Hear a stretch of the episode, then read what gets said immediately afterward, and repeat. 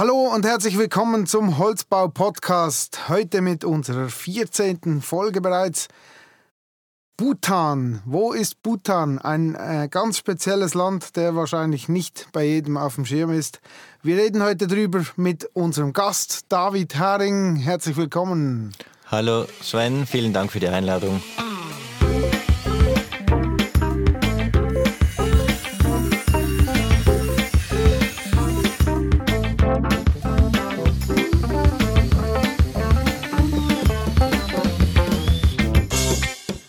David, ihr transferiert bei Haring äh, euer, euer Know-how an verschiedene Orte auf der Welt. Wie kommt es dazu und, und was sind die Gründe? Ja, die Gründe sind vielfältig, aber ich glaube, heute hat jeder die Nachhaltigkeit im Mund. Jeder, jeder möchte einen nachhaltigen Bau realisieren, jeder möchte einen Holzbau realisieren. Und trotzdem, wir produzieren zum Teil hier in Europa Träger oder Platten und schippen das quer durch die Welt. Ist das für dich nachhaltig? Nicht wirklich. Nein, aus unserer Sicht auch nicht. Aber es fängt manchmal dort an und wir glauben, Nachhaltigkeit macht dort Sinn, wenn wir auch die Wertschöpfung dort produzieren können, wo auch der Rohstoff vorhanden ist. Der Rohstoff Holz ist jetzt nicht überall ähm, in jedem Land so vorhanden, aber es gibt vor allem in den nördlichen Hemisphären gibt es gewisse Länder, die zu genügend diesen Rohstoff zur Verfügung haben. Und ähm, wir glauben, wenn wir dort das Wissen vermitteln können, wird dort auch eine nachhaltige Wertschöpfung generiert. Und klar, manchmal braucht es ein Portionsglück. Also zum einen, zum einen, das war jetzt hier in Bhutan der Fall. Manchmal findet man uns auch und wir reagieren dann darauf und dann rufen wir auch zurück.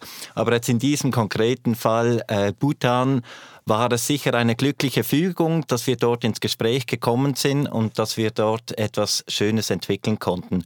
Und dort konnten wir wirklich einen äh, sehr interessanten Wissenstransfer nach Bhutan äh, bringen. Und dort können wir jetzt wirklich mit lokalem Rohstoff aus Bhutan aus, und auch aus lokalen, regionalen Fachkräften etwas Schönes schaffen. Sehr spannend. Wir sind bereits mitten im Thema. Das, das ist genau das, wo wir heute drüber sprechen. Ähm, ja, gehen wir mal zurück zu dir grundsätzlich. Erzähl mal kurz von dir. Äh, was ist dein Werdegang bisher? Was, was hast du alles schon gemacht?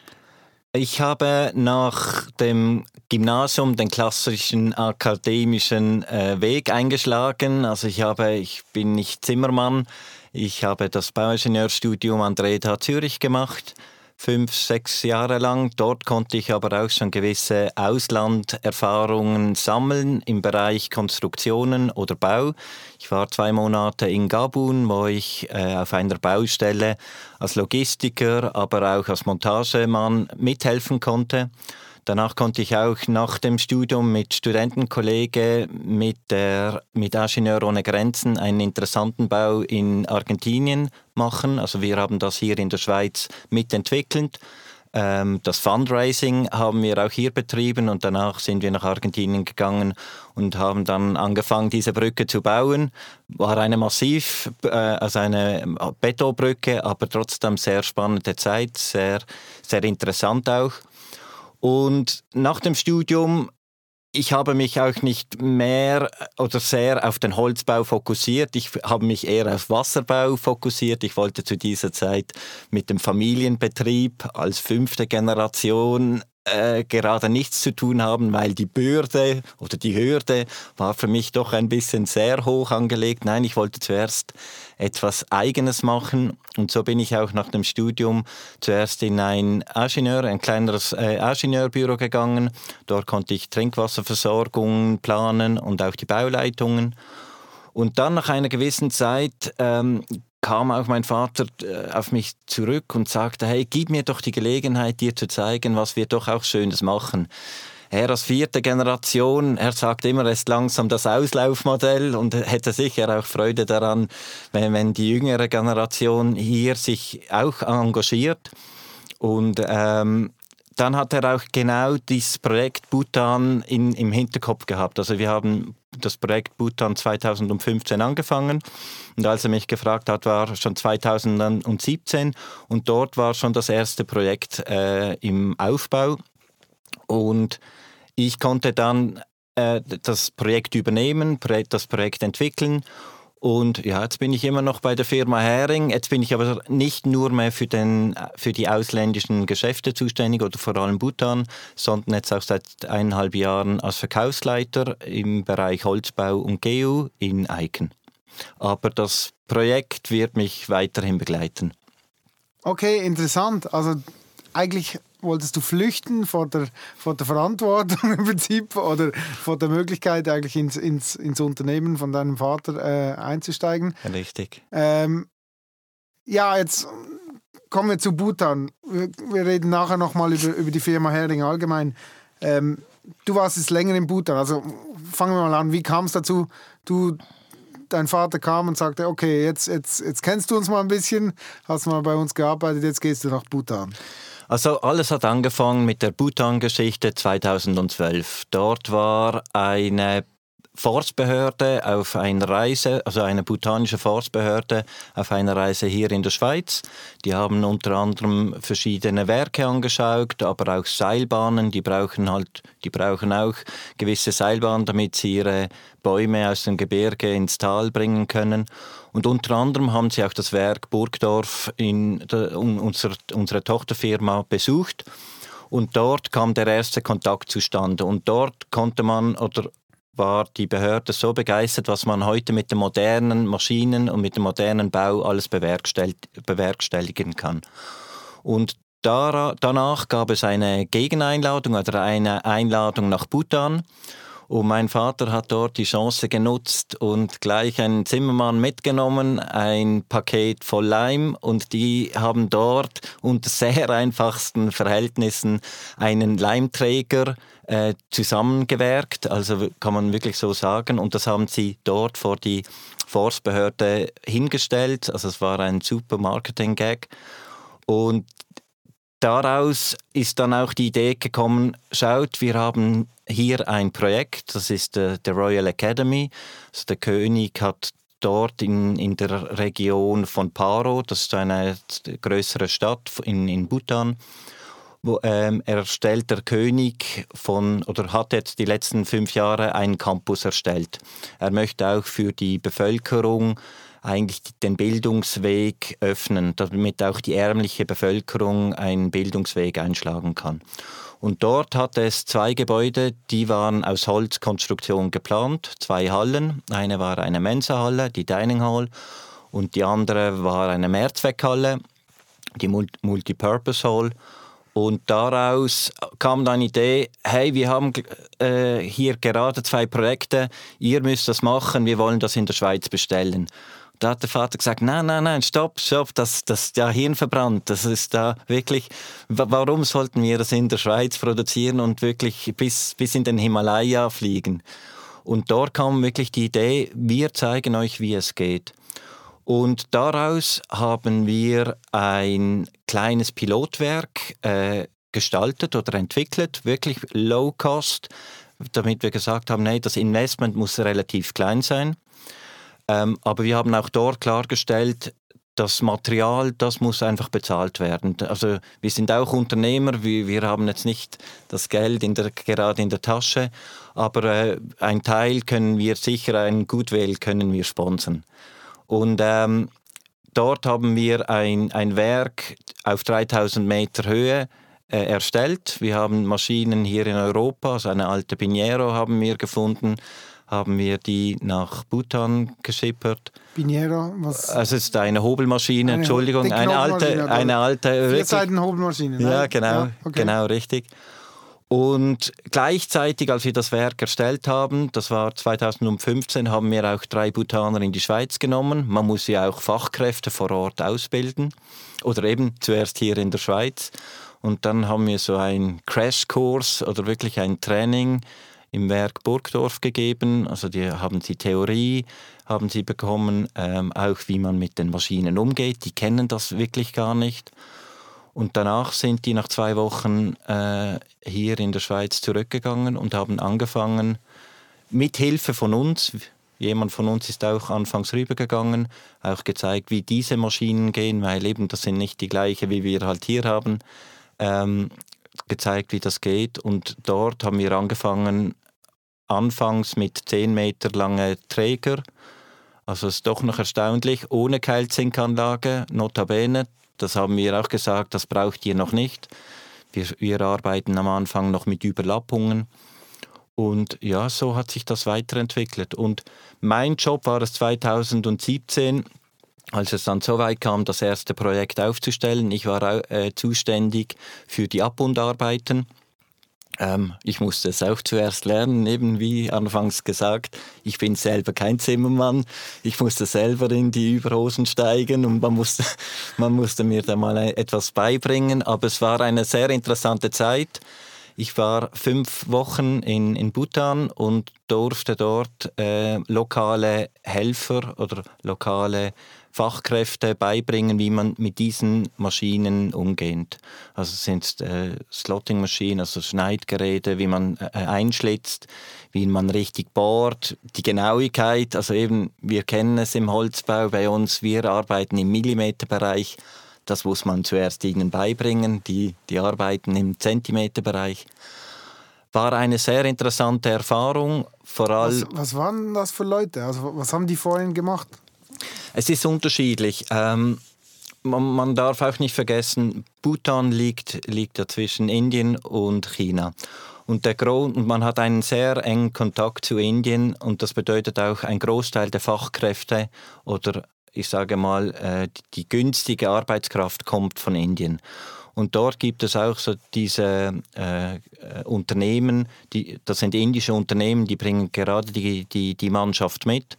Und unser Ziel war nicht, die indischen Fachkräfte auszubilden, weil die gehen ja früher oder später wieder irgendwo anders arbeiten. Und das ist ja nicht eine nachhaltige Entwicklung. Man muss ja wirklich überlegen, wo macht es Sinn, diese, diese Technologietransfer zu platzieren, dass er auch dort bleibt.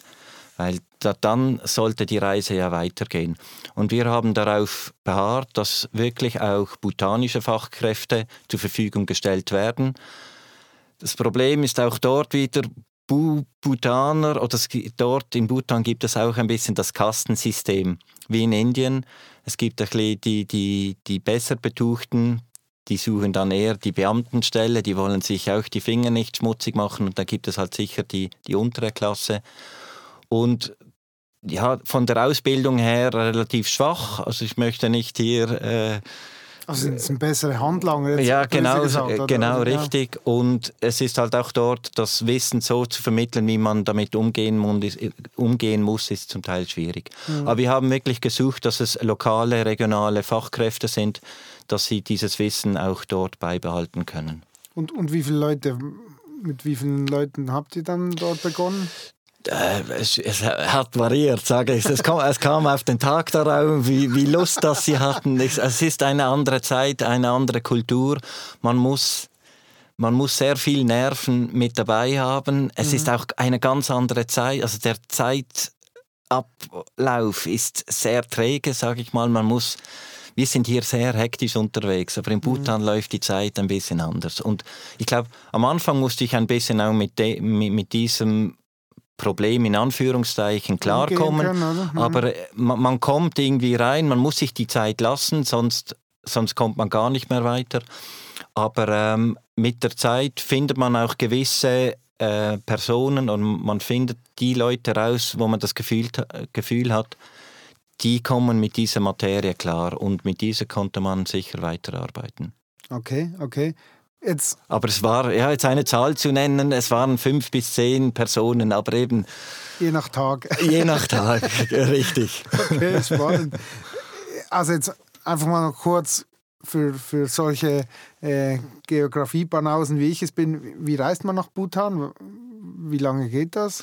Und ist das aufwendig oder ich nehme nicht an, dass man direkt Flüge hat auf Zürich oder so? Nein, das gibt es noch nicht. Wer weiß, vielleicht kommt das noch. Nein, auch noch mal geografisch. Es ist ein kleines Land, so groß wie die Schweiz, liegt zwischen Indien und China.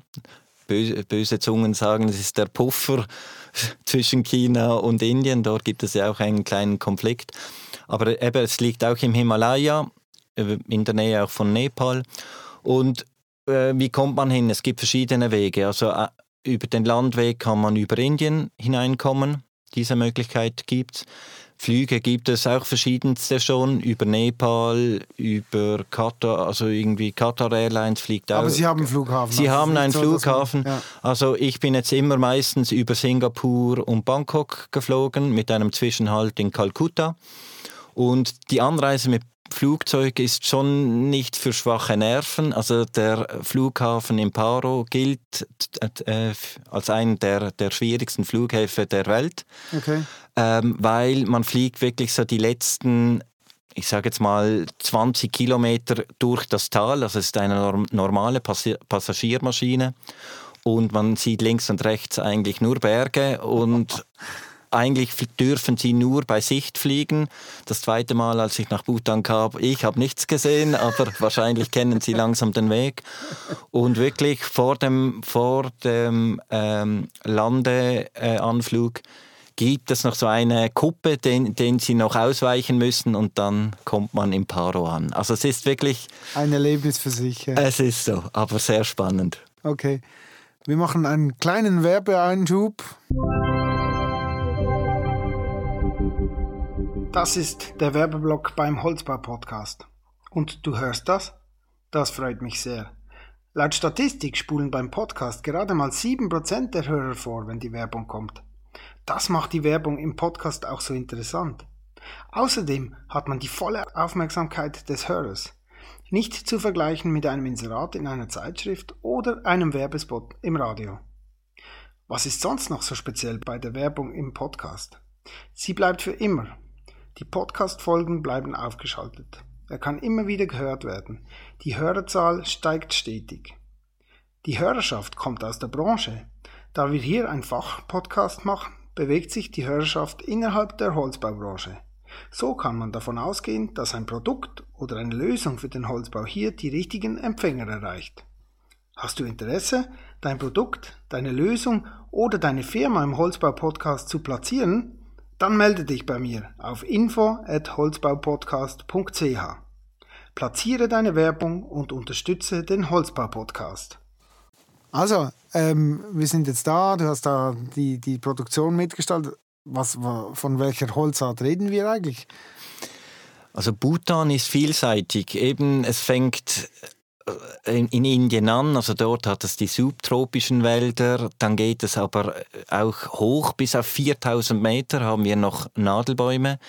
Also es ist sehr vielseitiger äh, Arten gibt es in, in Bhutan. Und wir, also es gibt Cedar, es gibt Douglas, es gibt Hemlock.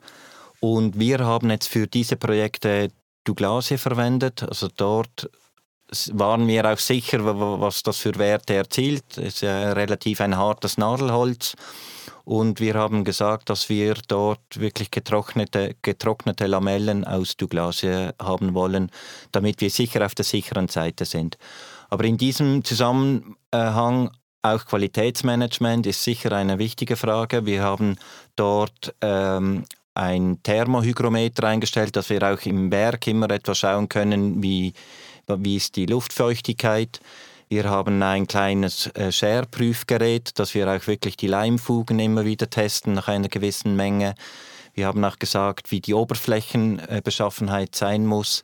Also wir haben ihnen auch versucht, es, es braucht eine gewisse Qualität, sonst es muss nur einmal etwas passieren, dann, geht die, dann ist die ganze Reise für nichts. Ja klar, du musst ja, gerade bei Verleimungen musst du schon etwas äh, drauf schauen. Habt ihr denn also getrocknet habt ihr es nicht selber, das, das wurde so eigentlich ähm, zugeliefert, getrocknete Seitenbretter, oder? Richtig, mehr oder weniger sind, waren die getrocknet zugeliefert gekommen. Wir haben aber außerhalb hatten wir auch noch ein Lager, wo wir es noch luftgetrocknet haben für eine gewisse Zeit.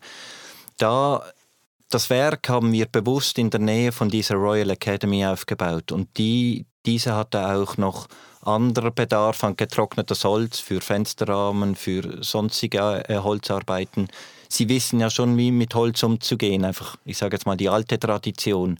Und für sie war das, für äh, das Brettschichtholz war etwas Neues.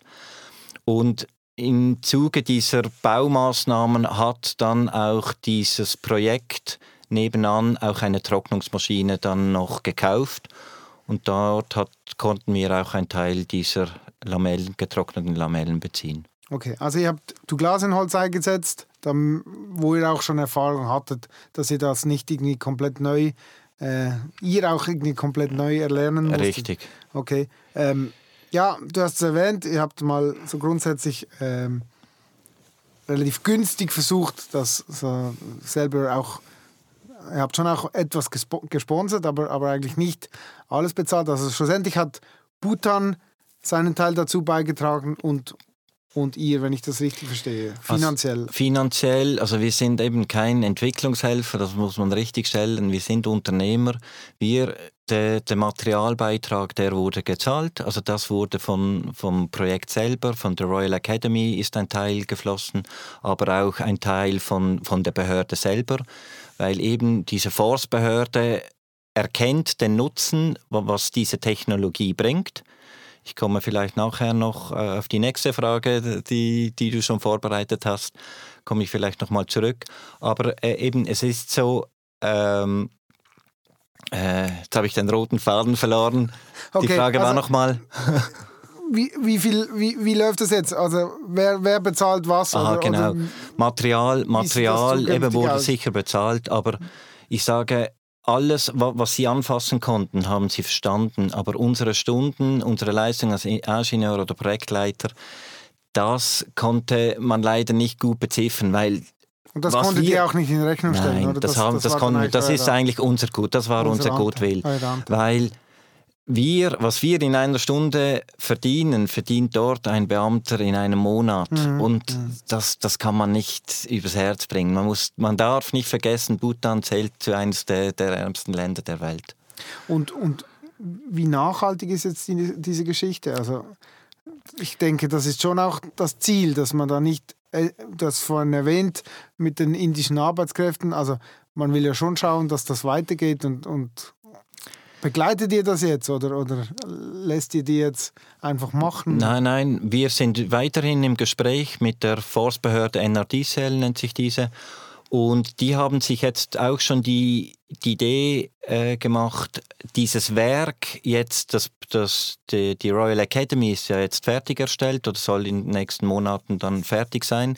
Sie wollen jetzt die, diese Pilotanlage in die Nähe von der Hauptstadt nehmen. Dort haben sie auch ein groß, größeres Sägewerk und sie wollen das eigentlich implementieren in dieses Sägewerk. Macht ja Sinn, dann, dann gibt es eigentlich diesen Kreislauf, mhm. den sie nutzen können. Und im gleichen äh, Umfang überlegen sie sich auch dieses Pilotwerk auch zu vergrößern.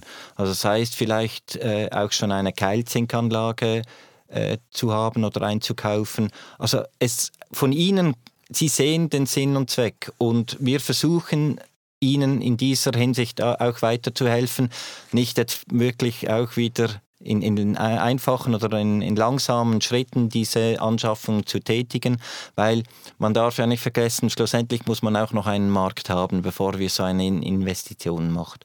Aber das Interessante ist vorhanden. Mehr oder weniger. Das Interessante ist, wir haben jetzt im, im Nachgang haben wir schon von Projekten gehört, von wo, wo sie Brettschichtholzträger hergestellt haben und wir haben nichts gewusst. Also ist noch interessant. Okay. Also, sie, also der Wille ist da, eigenständig zu sein, auch das weiterzuentwickeln. Richtig. Das ist ja schon und das wert. ist schon einmal ein, ein schönes Zeichen. Mhm. Und ähm, ich denke, das sind noch einfache Sachen. Ich denke, in, in, in gewissen Hinsicht, wenn es schwierige Ingenieursachen sind, Tragstrukturen, haben wir, es immer, haben, wir, haben wir ihnen immer gesagt, seid vorsichtig, es ist nicht kopierbar. Dort müssen wir vielleicht auch noch kurz rüberschauen, aber eben Sie haben schon den Gedanke gemacht, das weiter zu betreiben und das macht ja Sinn, diese Wert Wertschöpfung dort weiter zu generieren. Okay, das ist Bhutan. Jetzt, Bhutan ist ja eigentlich äh, unterdessen eines von, von mehreren Geschichten, die ihr da im Ausland äh, entwickelt oder mit aufgebaut habt. Erzähl mal, Hering ist ja, macht das schon seit Jahrzehnten oder, oder was, was ist richtig von den Jahreszahlen her? Und wo seid ihr überall unterdessen? Ähm, am meisten gepusht hat sicher mein Vater. Er ist international ein bisschen getrieben. Er war auch eine Zeit lang in Brasilien tätig. Und äh, in seiner Zeit, also es war in den 90er Jahren, war er, hat er ein Werk in Rumänien aufgebaut, eine Fensterfabrik mit Elementbau, aber auch politisch ein schwieriges Land, hat nicht immer alles funktioniert. Also wir haben uns dort auch zurückgezogen. Wir waren auch eine Zeit lang in Portugal tätig. Dort haben wir Projektabwicklung getätigt. Das Schöne ist, äh, mit einem Projektleiter vor Ort, der arbeitet immer noch bei uns jetzt, der ist für, internationale, für den internationalen Verkauf tätig. Da, den konnten wir beibehalten. Wir waren eine Zeit lang, mehr als 15 Jahre in Gabun tätig. Afrika. Afrika, genau, Ostafrika. Dort haben wir auch schöne Bungalows oder Holzkonstruktionen liefern könnten, auch mit regionalem Holz. Was oh. heißt Waren? Also ist das vorbei? Das ist vorbei. Ist das war auch eine Joint Venture ähm, Mission oder wir waren da mit einem Partner zusammen und äh, Gabun hat ein bisschen vor etwa acht bis vor zehn Jahren hat aufgrund des Erdölpreises hat man alle äh, Projekte runtergefahren und es hatte kein Geld mehr. Und wir haben noch zwei Jahre gewartet, aber irgendwann haben wir auch gesagt, die Korruption ist so groß, es macht keinen Sinn mehr, hier, hier okay, zu bleiben. Okay. Und äh, in China sind wir auch schon seit mehr als 15 Jahren mit einem Partner unterwegs. Dort sind wir noch ansässig. Dort haben wir auch ein größeres Leimwerk mit einem chinesischen Partner allein als Schweizer keine Chance aus unserer Sicht. Man, erstens die Sprache muss man beherrschen und sicher auch diese Spielchen, die, die hier vonstatten gehen, auch kulturell bedingt. Aber äh, sehr interessant, auch dort. Ähm, vielleicht waren wir vor 15 Jahren noch zu früh dort, weil zu dieser Zeit war der Stahlpreis immer noch zu günstig. Dann hat man eher noch Stahlkonstruktionen gemacht und dann noch eine Holzfolie draufgeklebt. Aber auch jetzt in China kommt es immer wie mehr äh, zum Zuge, dass man wirklich mit Holz bauen möchte. Und jetzt auch seit zwei Jahren äh, sind wir in Singapur stationiert und eben auch in Bhutan. Okay, also und das eigentlich immer mit dem mit dem Gedanken, dass man, dass man dort eigentlich die, das Wissen und die Technologie hat, wo das Holz rundum ist. Also nicht, dass wir, also eigentlich um Wege zu sparen. Das Unter anderem, also es gibt immer Möglichkeiten. Singapur hat klare Richtlinien. Dort ist nur äh, ist nach äh, europäischem Holz, ist, also Zertifizierung nach europäischem Holz ist nur zugelassen. Dort geht es nicht anders, aber das ist eine politische oder behördliche Entscheidung. Mhm.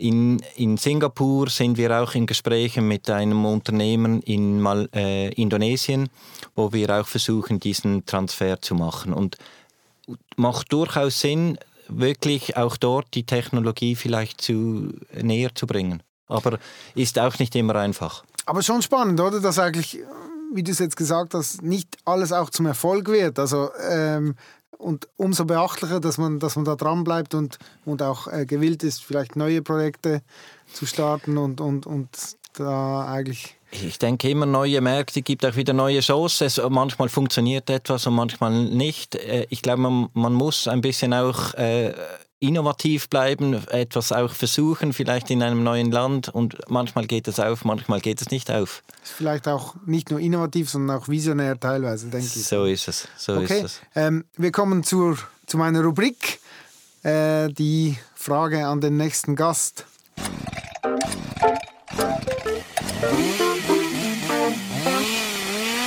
Dazu als erstes eigentlich die Frage von meinem letzten Gast.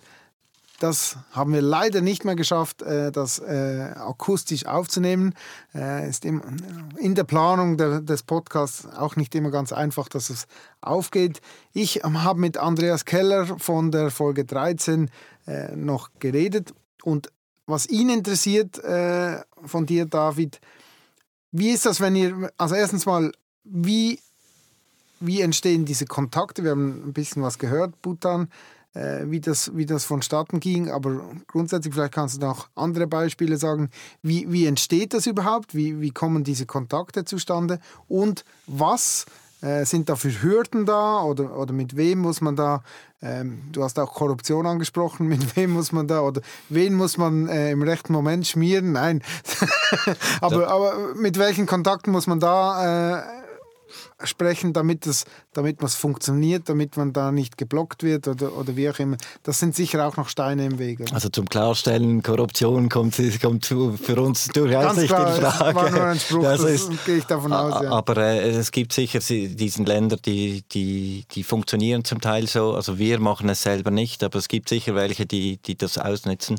Aber wie, wie die Leute zu uns kommen, ist vielerlei. Also unser Partner in China hat uns wirklich gefunden, im Internet angerufen, hey, wir haben hier ein Projekt, könnt ihr uns hier mithelfen?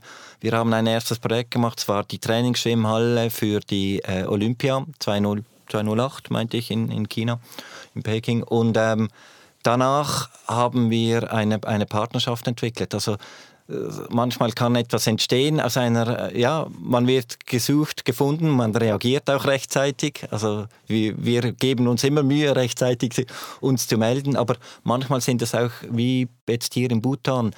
Ähm, mein Vater sagt immer, es ist eine glückliche Fügung, dass eben diese Forstbehörde zugegen war und, und wir haben dort aber auch versucht, ähm, attraktiv zu bleiben und vielleicht auch eine Lösung gegenseitig äh, zu finden. Und ob es manchmal funktioniert, kommt auch immer darauf, darauf an. Jetzt hier in Bhutan funktioniert es gut mit, mit, der lokalen Behörde. Äh, die glauben auch daran. Äh, und in anderen Fällen eben, sind zum Teil auch private, aber es ist immer unterschiedlich. Manchmal funktioniert es wieder und manchmal wieder nicht. Aber das ist schon auch die Offenheit von euch solchen Projekten gegenüber. Kann ich mir vorstellen, dass das es auch sicher. nicht bei, bei jedem gleich gut ankam, ankommt, wenn da eine, eine Behörde von Bhutan anruft und, und, und sagt, sie würden gerne mal vorbeikommen und, und, und mit ihnen Aber Geschäfte eben machen. Aus, die, aus, aus diesen Sachen kann immer etwas Schönes entstehen. Ja, das ist schön. Habt ihr, habt ihr noch Projekte anstehen in diese Richtung oder habt ihr noch speziell was vor in den nächsten Jahren? Äh das wird sich zeigen, da sind wir dran. Also es wird sicher eine spannende Zeit bleiben. Ich glaube, ihr bekommt es alle auch mit über. Es, der Timber Age ist überall im Gange und äh, ja, wir sind, wir sind da dran an verschiedenen Projekten. Okay, wir, wir, halten euch auf dem Laufenden.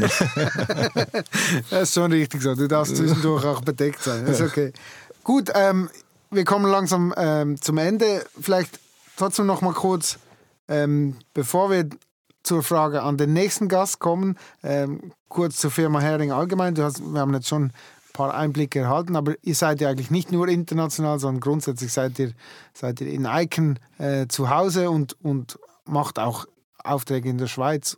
Oder erzähl mal kurz, wie, wie ihr aufgestellt seid. Also auch zum Richtigstellen, wir sind in Eiken und Burgdorf zu Hause, weil die Tochterfirma Rotburgdorf gehört auch zu 100 Prozent der, der Hering-Gruppe. Ähm, und ich muss auch klarstellen, ähm, die Auslandsgeschäfte ist nur ein kleiner Be also Teil, was der Umsatz äh, ausmacht. Wir sind immer noch, der Hauptmarkt findet hier in der Schweiz statt, vor allem in der Deutschschweiz. Ähm, wir sind in sechs verschiedene Geschäftsbereiche aufgeteilt. Ein, äh, in, ein Teil ist Immobilienentwicklung, wo wir selber Entwicklungen darstellen mit unserem äh, Architekturteam ein gutes Produkt. Wir nennen es Attico, sind Aufstockungen in den Städten, also Bauen ohne Land, kommt immer wie mehr. Dort sind wir sehr stark in Zürich unterwegs. Dann gibt es ähm, Hallenbau oder äh, Häuserbau bis Carport. Also wir sind uns für nichts zu, zu schade. Also wir wollen dort wirklich die breite Palette auffahren. Zudem äh, Tragwerkslösungen. Hering steht immer noch für Tragwerkslösungen. Das versuchen wir auch immer noch so zu implementieren. Und ein Produkt äh, ist sicher der Dom, Ensphere Dome. Dort durften wir schon die letzten paar Jahre zwei größere für die Saline, äh, Schweizer Saline machen. Und nun dürfen wir jetzt auch für das äh, schweizerische Elper- und Schwingfest einen temporären Event-Dom machen, 45 Meter im Durchmesser. Du bist auch herzlich eingeladen, ist frei zugänglich. Also wir sind äh, vielfältig unterwegs und äh, ich glaube, das macht es auch spannend, äh, hier ein Teil dieser, dieser Zeitreise mit dabei zu sein. Cool. Ähm, ja, wir werden auf jeden Fall bei uns in den Show Notes da noch einiges verlinken, dass ihr da auch reinschauen könnt. ähm, wie die Firma Hering äh, und auch die Firma Roth aufgestellt ist. Gut, wir kommen zum Schluss eigentlich äh, zur Frage an den nächsten Gast. Äh, mein nächster Gast wird Andreas Burker sein von der Firma Timbertech äh, und wir werden äh, ein ganz spezielles Thema besprechen, das Untergeschoss in Holz. David, was, was darf ich ihm für eine Frage mitgeben? Ja, hallo Andreas, wenn ich so offen sein darf. Äh, ich habe dich äh, im Lignum Region Basel, habe ich deinen Vortrag sehen dürfen, war sehr inter interessant. Keller aus Holz ist ein sehr beeindruckendes Produkt, was aber sicher auch große Herausforderungen mit sich bringt. Vor allem jetzt aus meiner Sicht in Form von Dichtigkeit oder Langlebigkeit. Und nun äh, die Frage, wie überzeugt ihr die neuen Kunden, einen Keller aus Holz auszuführen? Was gebt ihr äh, für eine Lebensdauer? Sehr gut. Spannende Frage, gebe ich so mit. David, herzlichen Dank für deinen Besuch bei uns im Holzbau-Podcast und äh, ich hoffe, wir sehen uns in diesem Rahmen vielleicht wieder einmal. Sehr gerne und vielen herzlichen Dank für die Einladung.